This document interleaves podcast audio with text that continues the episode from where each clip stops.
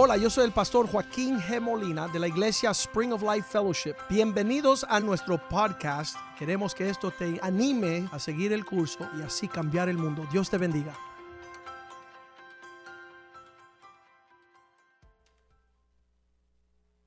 Señor, te damos gracias, oh Dios, esta mañana por encontrarnos acá reunidos en tu nombre, deseando escuchar tu palabra, adorando, pidiendo que tú aclares para nosotros este acontecimiento que cambió la historia de la humanidad, oh Dios. Que no se quede como una historia navideña en el pasado, sino que sea nuestra realidad hoy día que Dios entre nosotros, Emanuel ha nacido. Pedimos que la obra redentora de tu salvación sea una realidad en nuestros medios. Que tú nos salve de nuestros pecados y que tú nos rescate en el medio de todo lo que está torcido, todo lo que está quebrantado y roto. Te lo pedimos en el nombre de Jesús. Amén y amén. Cuando conocimos la historia de la Navidad, el avenimiento de Jesús en la tierra, nos damos cuenta rápidamente de lo severo y lo torcido que todo está fuera de lugar y con mucho contratiempo. En Lucas capítulo 2, versículo 1, escribe el Evangelio, esta porción del acontecimiento de la venida de Jesús, aconteció en aquellos días que se promulgó un edicto de parte de Augusto César que todo el mundo fuese empadronado, que volviese a la casa de sus padres. Estamos viendo el inicio de la venida de Jesús tenía que ver con la ocupación, la conquista de un poder político extranjero sobre Israel, sujeto a una política que no era la de casa. Dice la Biblia que él dio un edicto que afectó los que vivían en esa región. Este primer censo, versículo 2, se hizo siendo Sirenio gobernador de Siria. Versículo 3 dice, e iban todos para ser empadronados cada uno a su ciudad la incomodidad de que José había eh, sido de la región de Judea, donde es Jerusalén, donde él se encontraba en Nazaret, versículo 4, en Galilea. Y José subió de Galilea, de la ciudad de Nazaret, a Judea, la ciudad de David, que se llama Belén, por cuanto era de la casa y de la familia de David.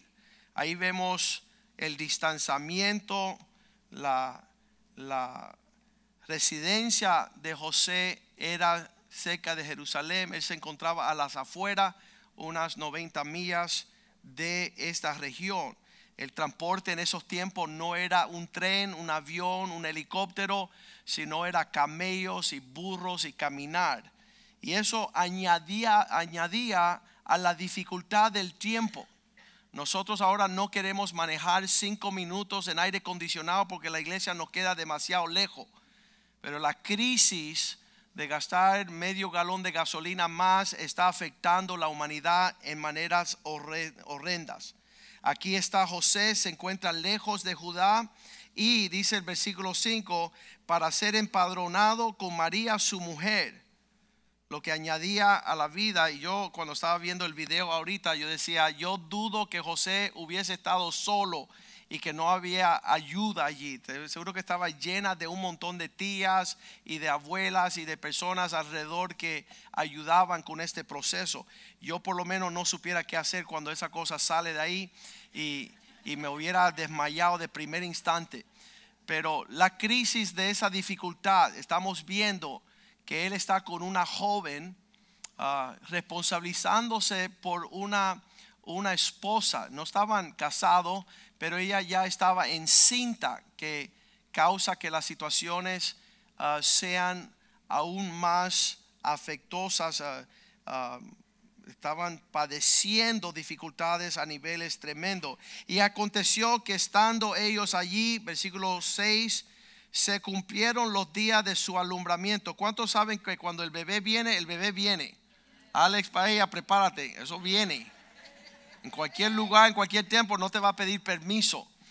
Así como fue la ordenación de Jules la semana pasada, eso no fue con aviso. En 24 ah, horas parió ese muchacho a su pastorado. Y los que pudieron disfrutar estuvieron presentes y los que no, pues le dijimos, le pudimos contar cuán glorioso fue lo que Dios hace. Así son las cosas en el reino de Dios. Son nacimientos que ocurren y no el día que tuvimos nuestro servicio de, velas también uh, celebrando el alumbramiento de la venida de Jesús, no hubo tiempo para mandarte un texto ni un volante. Así va a ser la venida de Cristo. El que no está listo, no te vista que no vas. Te vas a quedar por tal fuera de esa línea. Y así fue. En el tiempo de la cinta de María, ellos no esperaban que iba a suceder en este, este tiempo, versículo 7, y dio a luz a su hijo primogénito y lo envolvieron en pañales. Las personas que, han estudiado eso, la forma que escriben pañales ahí no son pañales así de, um, ¿cómo se llama la tienda aquí? No es Toys R sino la, de ustedes, ¿eh? Tampoco, ustedes son latinos, se llama la, la canastilla cubana, ahí tenemos un cubano verdadero, en el cual no hay engaño. La canastilla cubana, ahí donde compramos nuestros pañales, pero aquí María y José no. Estos pañales, dicen los rabinos de ese tiempo, eran las, los, los trozos de lo que se encontraba en la área de, de paños donde daban luz los animales. Está Jesús ah, vestido con los pañales que nacían las ovejitas en ese establo. Y dice también que lo acostaron en un pesebre. El pesebre es donde comen los animales. Ahí no se acuesta un niño. Ese no es el lugar donde un recién nacido usted escoge para él. Pero dice el por qué, porque no había lugar para ellos en el mesón, en la casa donde ellos podían ser alojados, tampoco había lugar. Ya yo estaba frustrado de niño con esta historia. Ellos tienen que salir de su, ciudad, entre su parentela, a un lugar donde no conocen, donde no hay lugar, donde hay un pesebre, donde hay una dificultad y ya la cosa está torcida, está rota. Y cuando vemos que nace Jesús en estas condiciones, cuando vemos que no hay lugar para él en el mesón, el versículo 8 nos dice, que habían pastores en esa misma región y ellos velaban y guardaban de las vigilias de la noche sobre su rebaño. Y, otra vez no concuerda que la visita que tuviera esta familia son ah, los, los que son considerados más pobres y uh, alejados de la humanidad. Eh, los pastores que estaban de noche guardando su vigilia no eran prominentes no eran personas que tú invitabas a los acontecimientos de tu casa, mas a ellos se le apareció, versículo 9, un gran coro de ángeles. Un ángel se le presentó, la gloria del Señor los rodeó, el resplandecor, tuvieron gran temor. Versículo 10, en, esa, en ese encuentro donde los ángeles van a anunciar, el ángel les dijo, no temáis porque doy nuevas de gran gozo, buenas nuevas ¿Sabes qué? Y, realmente esto es el Evangelio. Lo que celebramos en las crismas es el desafío de todo lo que está torcido, todo lo que está roto, todo lo que está fuera de lugar. Cristo vino a enfrentar la humanidad en estas áreas, en todo, todo lo que está torcido y malo, y no nos debemos de sorprender. ¿Has visto la persona que, pone el, rostro cuando ve un hijo drogadicto, un hijo falta de respeto, como que, hey, estás fuera de onda? Sí está fuera de onda. Y necesita a Jesucristo para estar en onda, para volver en sí. Y a eso vino el Señor. Por eso las nuevas de gran gozo. Todo lo torcido, Dios lo va a encaminar, lo va a reparar, lo va a sanar, que será para toda la humanidad. Ya, ya hace tiempo yo creo por causa de todo lo que hemos visto en el Señor, no nos sorprende las cosas más rotas, lo, lo más torcido de la humanidad. Eh, nosotros que estamos caminando con Cristo por 35 años, lo hemos visto, lo hemos oído todo y nada nos hace temblar, nada nos hace preocuparnos o abrumarnos porque es así. Estamos en condiciones de profunda devastación. En todo el mundo, gran tinieblas han cubrido la tierra. Y Cristo vino a ser luz en medio de esas tinieblas y enfrentar todo lo que está fuera de orden. Y, nosotros conocemos eso en, un, en un, sentido cercano. Ahí es donde dice el ángel, versículo 11, porque hoy en la ciudad de David, un Salvador, que es Cristo el Señor, ha nacido. Está a, a las puertas la llegada de nuestro Salvador. Versículo 12. Esto os servirá de señal, hallarás allí al niño envuelto en pañales, acostado en pesebre. Una atrocidad humana. Eso no es la forma que debe de comenzar la historia de, Jesús. Versículo 13, este, este gran uh, apertura en los cielos. Apareció el ángel con el ángel una gran multitud de huestes celestiales que alababan a Dios y decían, y yo, yo, quiero que usted sepa, y, sabemos que en este lado de la humanidad hay gran tristeza, lloro, lamento, angustia, ah, ansiedades, pero al, al un poco más allá el gran coro de ángeles gritando gloria a Dios en las alturas, alabanzas a Dios porque ellos saben lo que Dios está haciendo en, esta, en esta, obra. Eh, el, el versículo 14 dice, gloria, ellos decían, gloria a Dios en las alturas y en la tierra paz, buena voluntad con los hombres. Dios se va a mover a favor de esta crisis humana. Dios tiene Ah, un sentimiento de venir contra todas las huestes de maldad. Y dice que ya que se habían ido los ángeles, versículo 15, al irse los ángeles, sucedió que cuando los ángeles se fueron de ellos al cielo, los pastores le dijeron unos a los otros, pasemos pues hasta Belén y veamos esto que ha sucedido y que el Señor nos ha manifestado ese alumbramiento, esa, esa aparición divina. Versículo 16.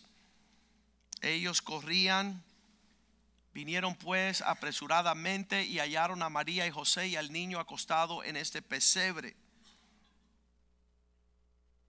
Versículo 17. Y cuando ellos al verlo dieron a conocer lo que se le había dicho acerca del niño ellos empezaron a hablar lo que Dios le estaba anunciando. Versículo 18. Y todos los que oyeron se maravillaran de los pastores lo que le decían. Y versículo 19. Pero María guardaba todas estas cosas, meditándolas en su corazón. Y aguardaba a sí mismo lo que Dios estaba tratando de señalarle. Versículo 20. Y los pastores regresaron glorificando y alabando a Dios por las cosas que habían oído y visto como se les había dicho. Lo habían visto todo. Y, todo esto para decir que cuando llegamos nosotros a la tierra y vemos esta historia del cumplimiento de los propósitos de Dios en la tierra, eran tiempos adversos. Dice la palabra de Dios que Mateo 1.18, que Jesús había nacido cuando siendo desposada María, su madre, con José, antes que se juntase, se halló que había concebido del Espíritu Santo. Sabes, cuando tú tienes una joven que está concibiendo a un niño, es un momento de crisis. Cuando nosotros nacimos como iglesia aquí éramos bien pequeñitos, en un grupo como de 30, ah, 40 personas, llegó una joven embarazada y había dicho, ¿sabes qué? Yo y el novio, un muchacho joven, no teníamos planeado tener hijos, ni casarnos, ni estar juntos. De hecho, no se casaron. Y cuando ella llegó a la iglesia, yo estaba recién, imagínense, estaba iniciando nuestra primera iglesia y ya teníamos un embarazo fuera de matrimonio. Y yo decía, esto no va a lucir muy bien. Mis amistades del mundo no aceptan las cosas torcidas, las cosas rotas. Y yo le iba a decir a esa joven, te tienes que buscar otra iglesia. Pero yo le pregunté al Señor, le dije, Señor, ¿qué hago con esto? Y el Señor me dijo, tenía 17 años esa niña. Dice, no la rechaza porque es mi hija amada. Eso fue el inicio de esta iglesia. Y yo dije, Señor, de verdad que no es mi norma. Y yo no me he medido las cosas si eso es un oprobio, si es una vergüenza, si es algo fuera de lugar, que se vaya bien lejos de este lugar. Y el Señor dijo, no. Dale su bienvenida, abrázala, cuídala, ámala, porque yo es mi hija amada.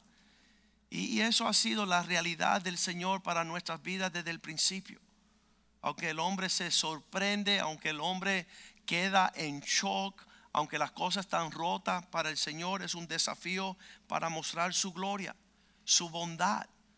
Ah, nosotros habíamos experimentado esa, esa, ese tiempo en la vida donde yo cuando abrí los ojos veía una mamá y un papá peleado entre ellos mismos, ah, amenazando el divorcio ya no quiero vivir más. Y yo decía, ¿cómo que no quiere vivir más con nosotros si estamos recién llegados? Quizás tengamos 10, 12, 13 años máximo.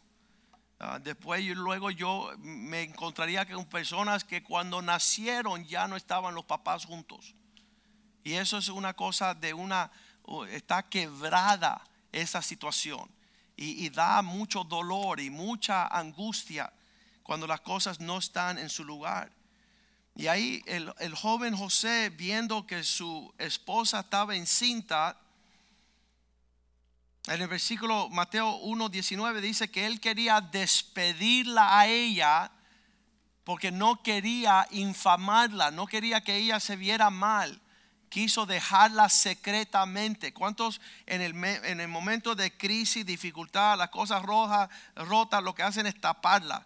Tú tienes una cerámica rota en casa, tú como que la echas para la parte de atrás para que nadie la vea. Pero Dios la echa para la parte de adelante y Él la sana y la hace completa nuevamente. Esa es la obra del Señor. Un aplauso al Señor.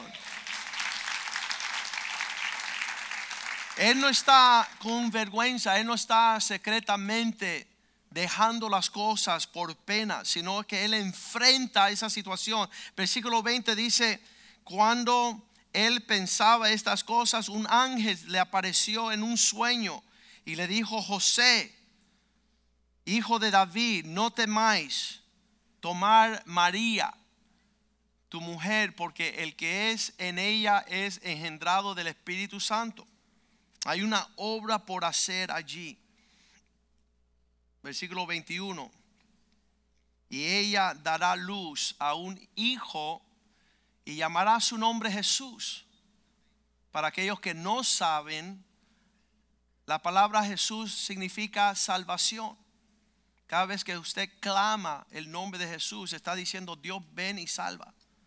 Ven y trae salvación a este lugar. Porque Él salvará a su pueblo de sus pecados. Eso es lo que Cristo vino a hacer. Las cosas torcidas. Y eso fue el, el, inicio de cosas torcidas y rotas fueron, fue la relación matrimonial de mis padres y yo estuve ahí eh, al frente de todo este ah, derrumbe, todo lo que estaba de años caído, yo vi la mano gloriosa de Jesús restaurar el matrimonio de mis padres, sanar los corazones quebrados. Eso fue un acontecimiento, no las navidades, como dicen por ahí, de lucecitas y, y de regalos, sino un, un gran poder moviéndose a favor de nosotros. Para nosotros las navidades no es un rito religioso, es una realidad poderosa donde la luz combate y prevalece contra las tinieblas de manera excelente. Y eso es lo que estaba anunciando los ángeles que iba de suceder. Versículo 22. todo eso aconteció para que se cumpliese lo dicho por el Señor por medio del profeta cuando dijo, versículo 23, He aquí una virgen concebirá y dará luz a un hijo y llamará su nombre Emanuel, que significa Dios entre nosotros. Dios está al alcance de nosotros. El Dios de la creación ha nacido. Versículo 24, José siendo despertado de su sueño hizo como el ángel eh, del Señor le había mandado y aceptó, recibió a su mujer. Versículo 25, pero no la conoció hasta que dio a luz a su hijo primogénito y le puso por nombre Jesús. Qué lindo que, que vemos desarrollar todo lo que se escucha de las navidades, pero muchas veces no entendemos que Dios está anunciando las buenas nuevas de un régimen glorioso. Dice Mateo 2, versículo 1, que Jesús, habiendo nacido en Belén de Judea, en los días de Herodes el rey, vinieron del oriente a Jerusalén magos. Estos hombres sabios de lejos venían siguiendo una estrella. Versículo 2. ¿Dónde está aquel que ha de nacer rey de los judíos? Que ha nacido porque su estrella hemos visto del oriente y venimos a adorarle. Ellos llegaron y Herodes cuando escuchó estas cosas, versículo 3, estaba atribulado y Jerusalén también turbado con él. Versículo 4. Y cuando habían coleccionado a todos los sumos principales sacerdotes y escribas del pueblo, le preguntaron dónde había de nacer el Cristo. Esto es tremendo que aún en los tiempos de Jesús había un pueblo religioso que conocía aquí todo lo que Dios iba a hacer, pero aquí estaba distante. No llegaban a adorar a Jesús.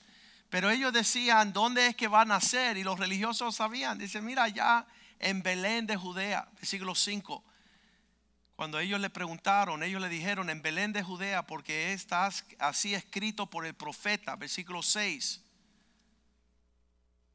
Oh tú Belén de la tierra de Judá, no eras la más pequeña entre los principales de Judá, porque de ti saldrá un guiador, uno que va a guiar el pueblo, que apacentará a mi pueblo Israel. Los religiosos sabían los tiempos, pero no participaban. Para ellos era religión y no realidad. Tenían el conocimiento, pero no tenían, no aguardaban la experiencia. Y entonces dice que ellos se acercaron. Versículo 7, Herodes le llamó y le dijo, vayan a determinar dónde ha de aparecer esta estrella. Versículo 8, enviándolos a Belén, le dijo, id allá y averiguar con diligencia acerca del niño y cuando le halléis, hacérmelo saber para que yo también vaya y le adore. Todo eso era mentira. Él quería asesinar ese que se iba a ser rey de los judíos toda esta crisis para decir que llegan los magos a la casa, versículo 9.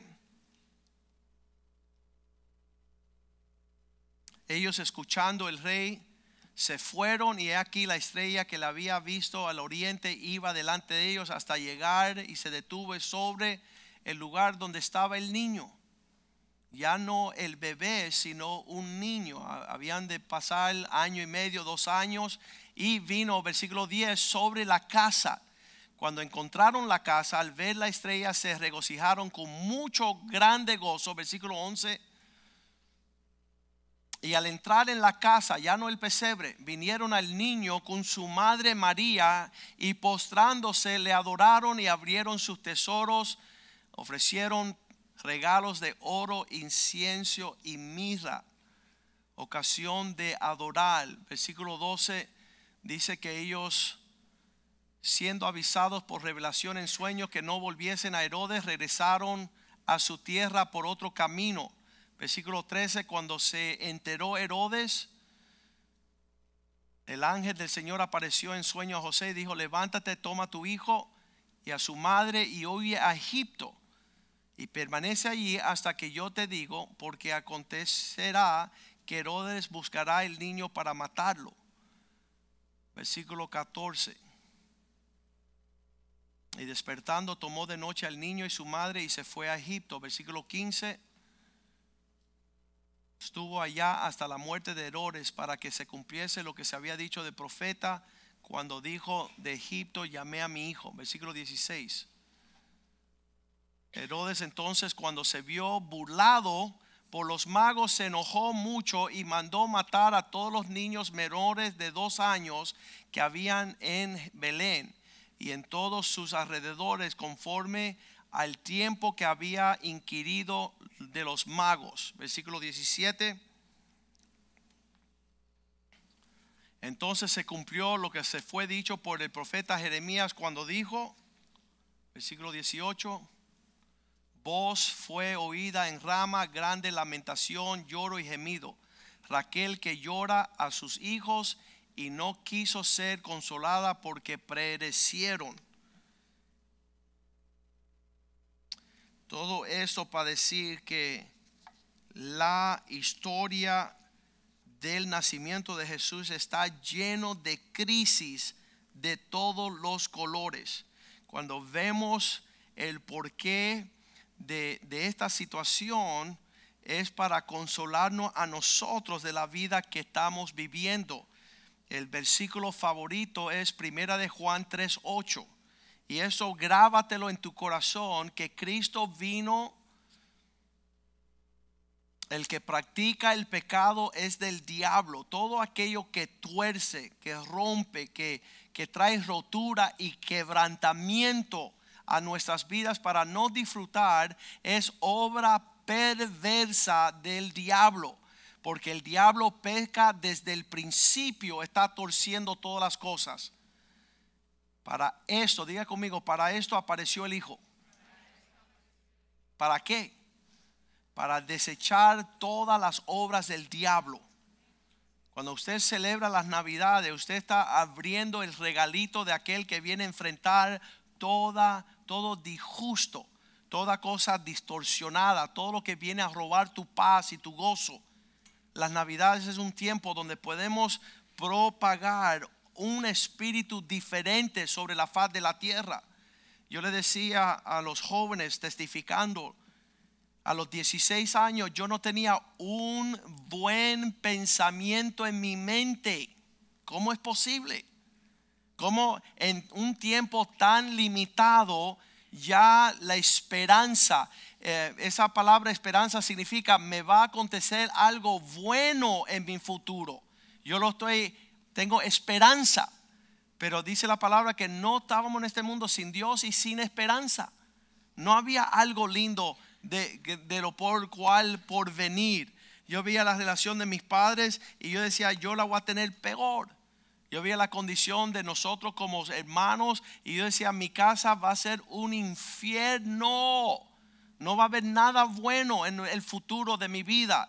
Lo más que puedo aspirar es ser mujeriego tener muchas esposas y muchos hijos regados y ninguna norma de, cosas ah, normales, se dicen. Un anormal, todo lo hacía rebeldemente. Cuando dimos este último viaje al norte con los pastores, el pastor Rivera decía, me robaron el soñar. Ya no había sueños en mi corazón de realizar algo en la tierra que, que tuviera un porte alegre, los sueños ya no nacen en mi corazón. Y él decía que en ese viaje había un nuevo alumbramiento de volver a soñar un día, ver la gloria de Dios, resplandecer a través de su vida en una obra sublime y, exaltada de parte de Dios.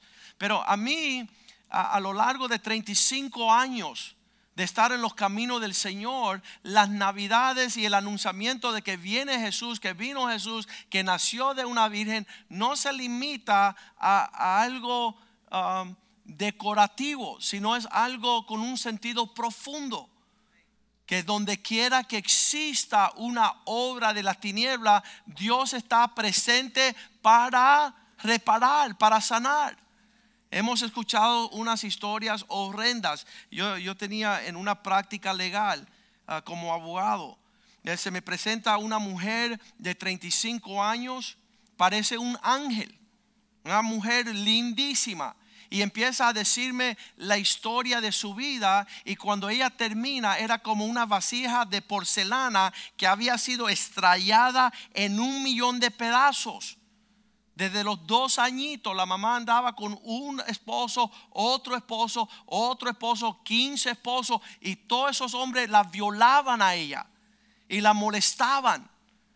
Y, uno de esos esposos, cuando ella cumplió 10 años, el hombre le dijo, mira, yo te estoy violando todas las noches, pero te traigo esta, esta pistola y te la pongo debajo de tu almohadita para que cuando yo me duerma tú ves y da, pégame un tiro porque yo me merito que tú me mates con lo que yo te estoy haciendo a ti.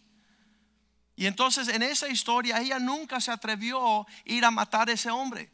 Pero a los 12, 13 años ella salió corriendo para la calle y, se fue bien lejos para caer en manos de un joven drogadicto y su vida fue de mal en peor, en peor, en peor, en peor. Y esta mujer lindísima, pero internamente había sido estrellada como una porcelana que no tenía semblante de nada bueno, no tenía la capacidad de un buen pensamiento.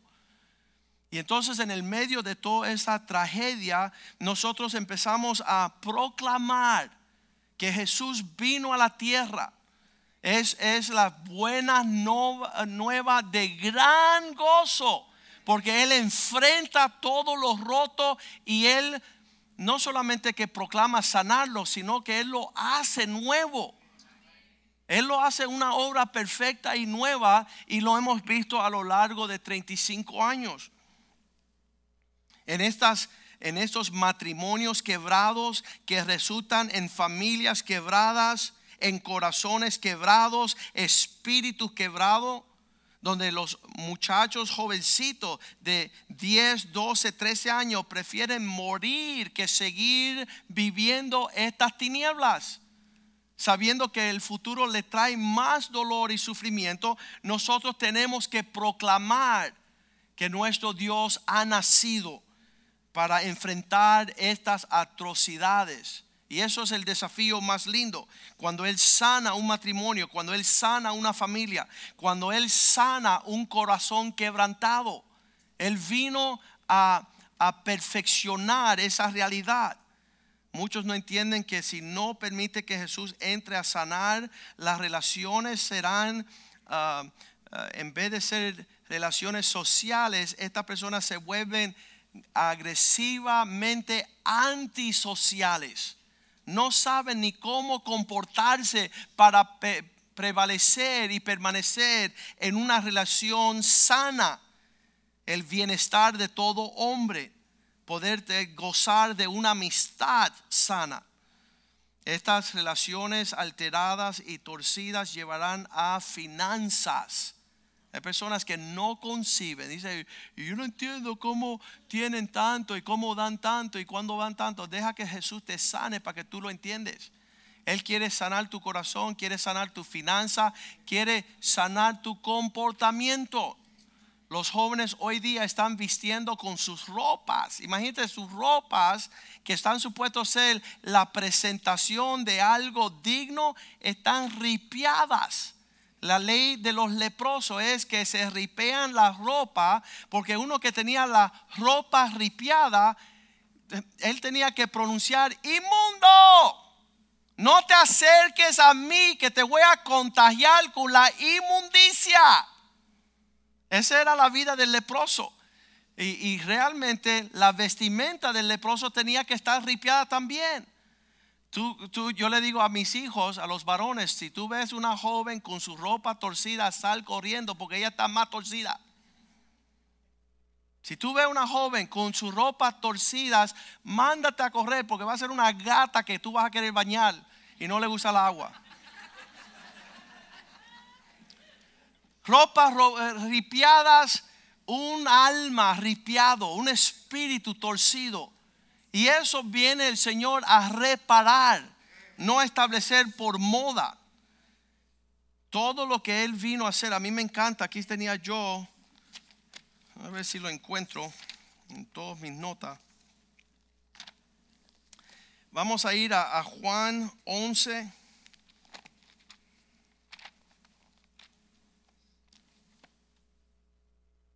33.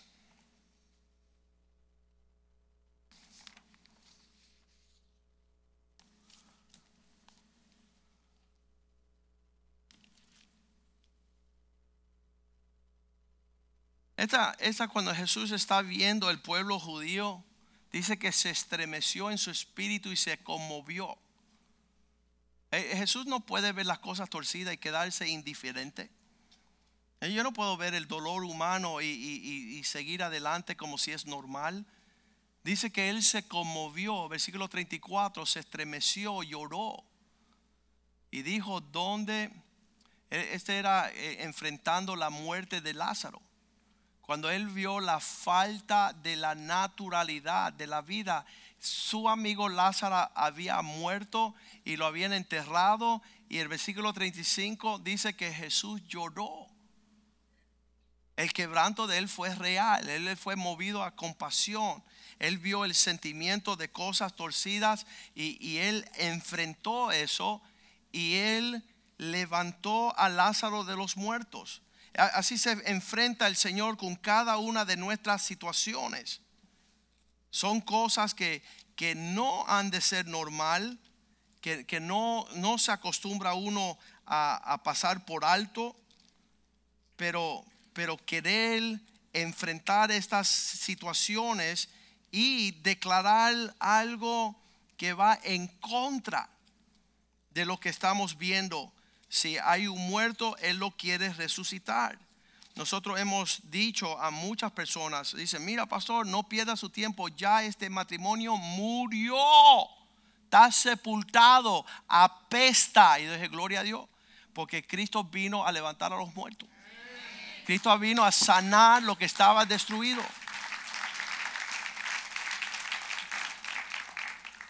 Estamos viendo en cada situación que Jesús se, se allegaba, había una total alumbramiento de las tinieblas que estaban operando en esa situación. Y, nosotros nos gozamos en eso. Lo que sucedió en la vida de mis padres hace 35 años no tuvo que ser mi realidad en mi matrimonio presente.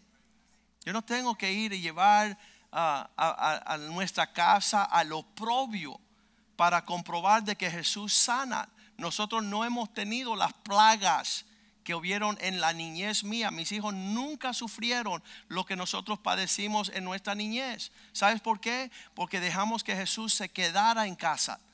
Lo invitamos a ser partícipe de nuestra relación desde el principio. No queríamos ver la devastación, de la destrucción, de las cosas torcidas. Súper importante que usted le diga al Señor, Señor, tú puedes restaurar todas las cosas. Hecho 3, versículo 21 esto es una profecía. A quien de cierto es necesario que el cielo reciba a Jesús hasta que el tiempo de la restauración de algunas cosas, todas las cosas, Dios quiere restaurar todas las cosas. Él tiene promesa de sanar todo lo que está enfermo aquello que habló Dios por la boca de sus santos profetas que han sido desde el tiempo antiguo. Jesús iba a enfrentar todas estas situaciones que a nosotros nos golpean en una forma tan fea. Es súper importante que nosotros digamos, Señor, mira esta área de mi vida que está afectada. Isaías 60, versículo 1.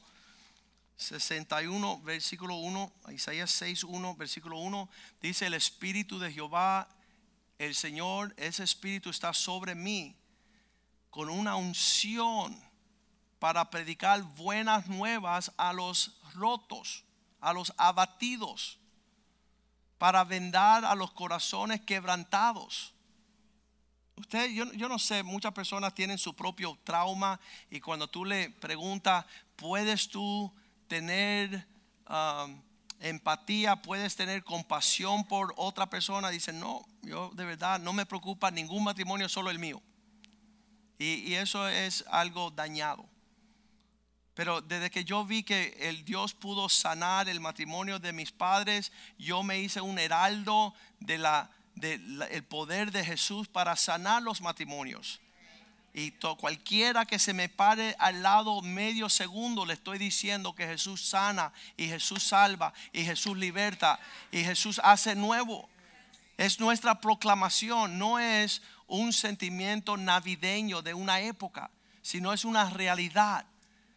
A a enviar a predicar buenas nuevas a los abatidos, para sanar los corazones quebrantados, para publicar libertad a los cautivos. No le puedo decir la cantidad de personas que están cautivos bajo adicciones. Hace cinco años llegó un hombre, decía Joaquín, uh, como médico, mucha vergüenza, tengo que decir que tengo una adicción de la pornografía, cuatro horas diarias. Yo no puedo soportar, no participar.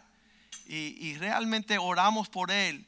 Y, fue quebrantado. Y él me llamó el próximo día llorando. Dice, soy libre, soy libre. Soy libre en el nombre de Jesús.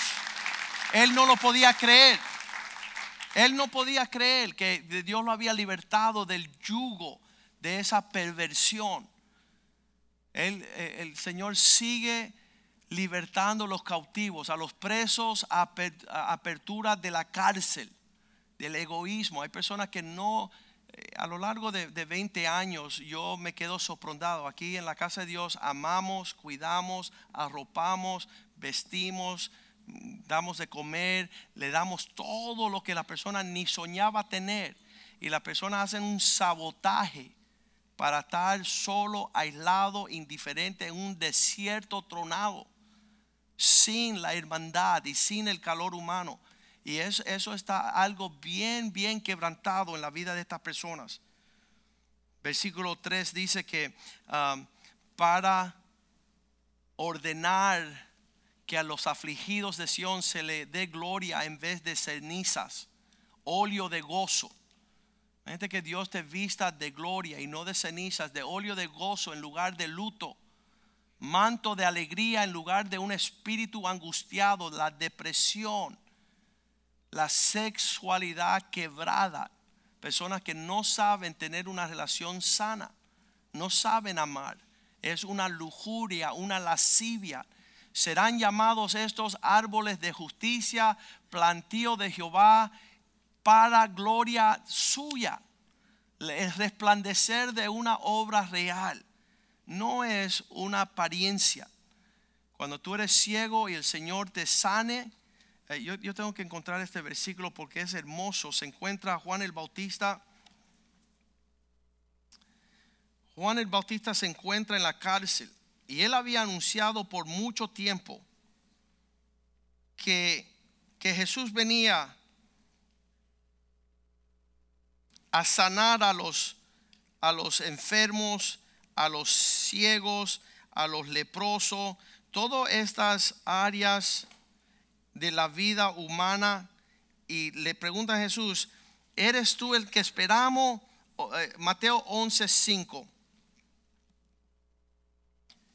Mateo 11:5 le hacen la pregunta desde la cárcel. a Jesús, Juan el Bautista está en la cárcel, empieza a negar y dice, tú eres el que viene o esperamos otro.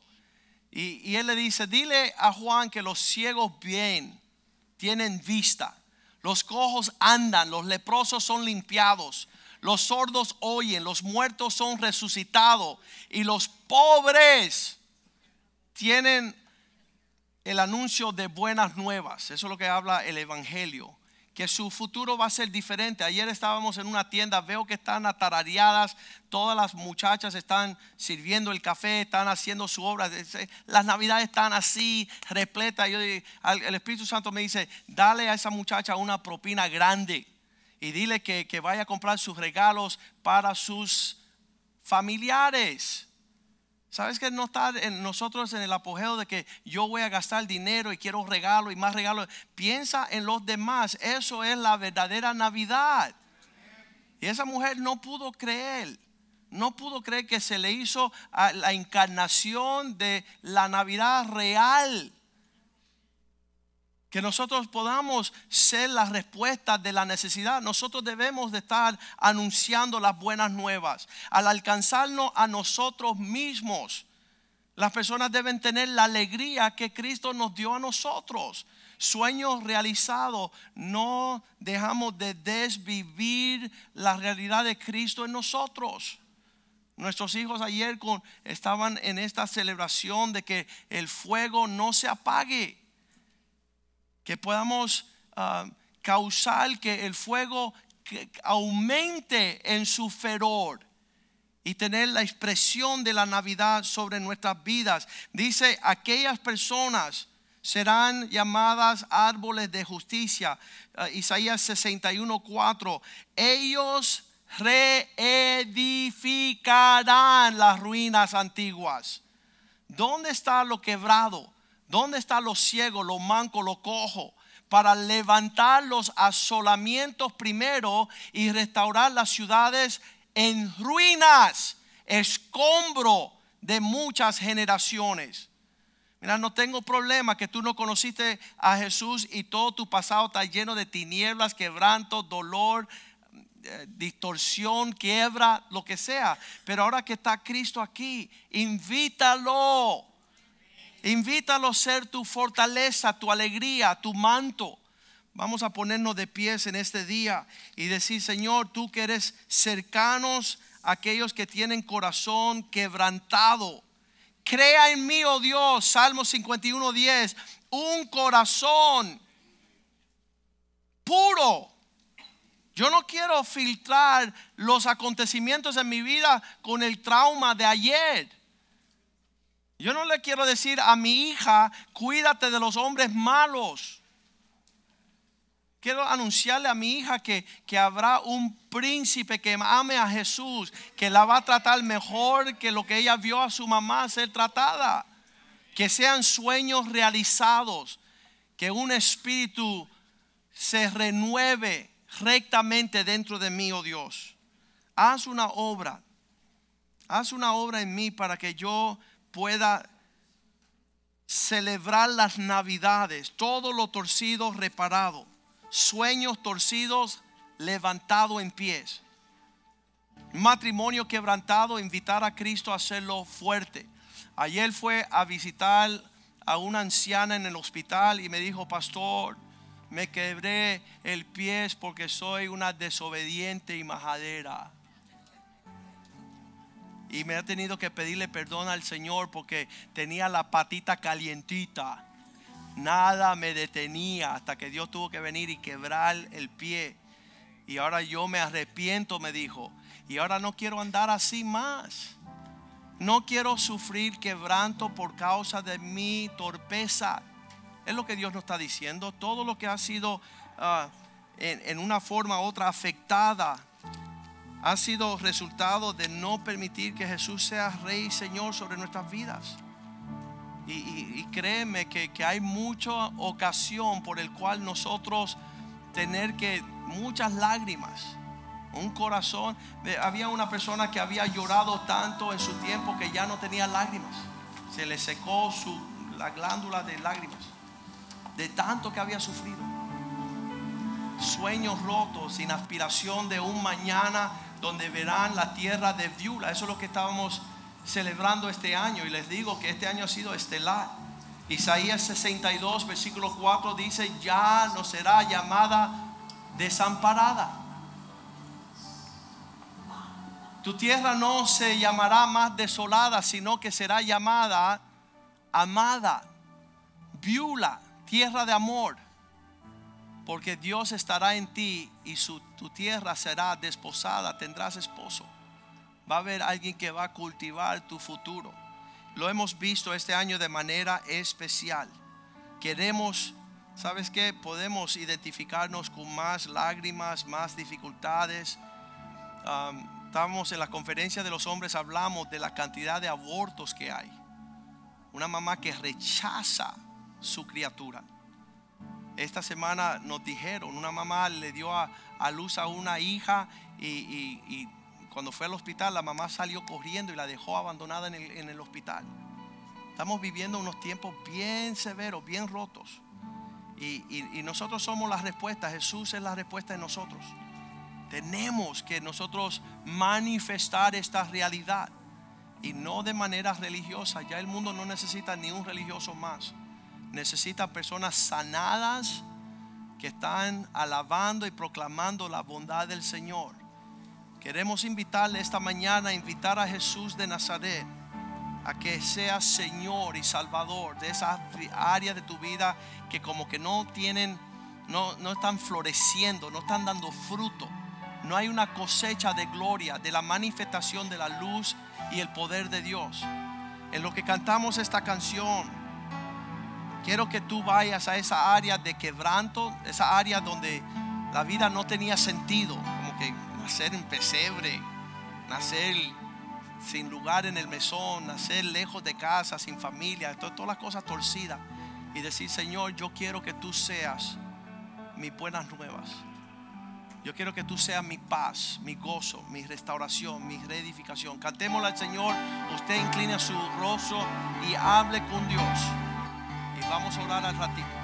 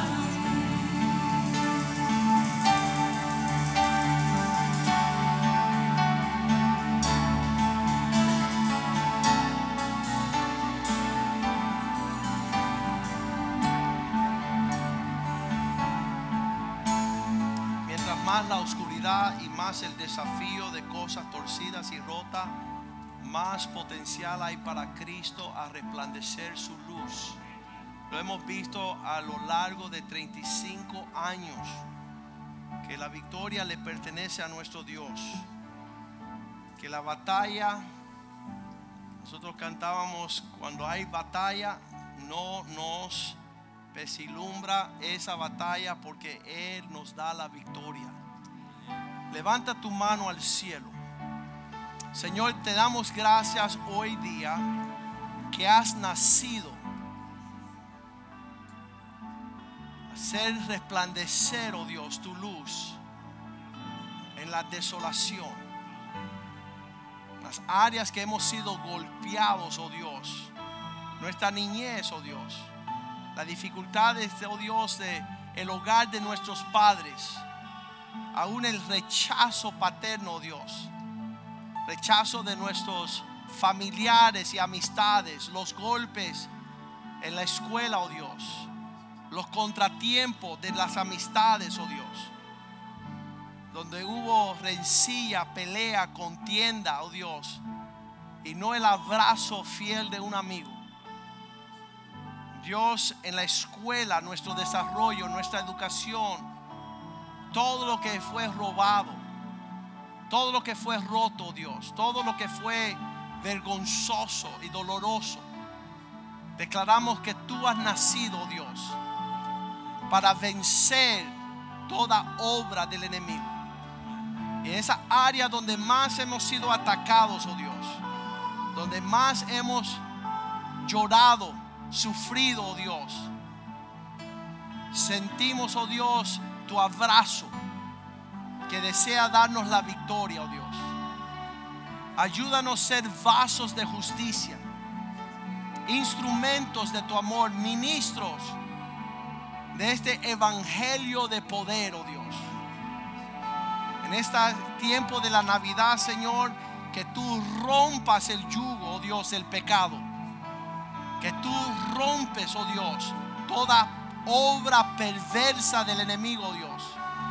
Que resplandezca tu luz en medio de las tinieblas, oh Dios. Que los deseos, oh Dios, de Satanás de matar, robar y destruir, los reprendemos en el nombre de Jesús, oh Dios y declaramos victoria sobre tu pueblo, Dios. Sanidad al enfermo, libertad al cautivo, Dios. Año favorable de nuestro Dios. Año de libertad, oh Dios. Amistades sanadas, oh Dios. Salvación en casa. Restauración de los pródigos, oh Dios. Haz una obra perfecta sanando el corazón de los padres y los hijos, oh Dios. Lo declaramos en el nombre de Jesús. Y te damos gracia, gloria y honra a ti, oh Dios. En el nombre de Jesús. Amén, amén, amén. Aleluya.